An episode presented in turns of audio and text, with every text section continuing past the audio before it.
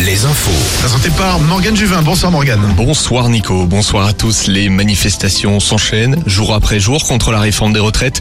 6000 personnes ont foulé le pavé aujourd'hui à Nantes et Brest, plus de 2000 à Lannion, 1600 à Angers.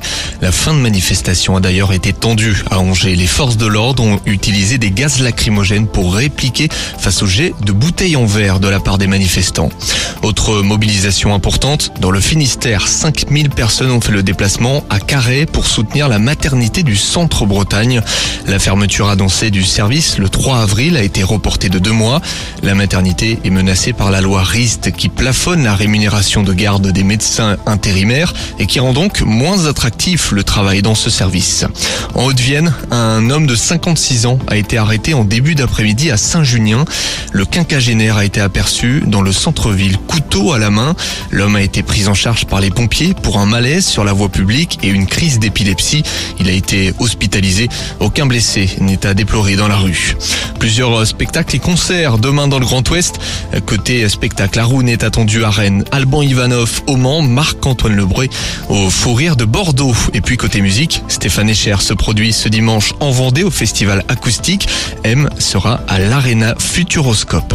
Le rugby, les Bleus ont bien terminé leur tournoi destination.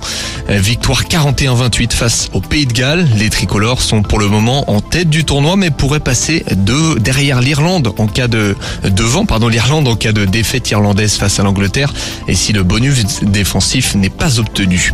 Le football, six mois jour pour jour après sa dernière victoire, Angesco joue à Lens ce soir en Ligue 1.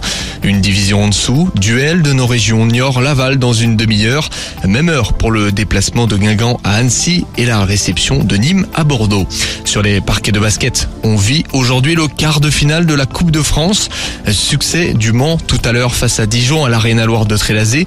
Cholet va défier Lasvel ce soir. Et puis en Ligue féminine, match de championnat ce soir entre La Roche-Cheuillon et Montpellier.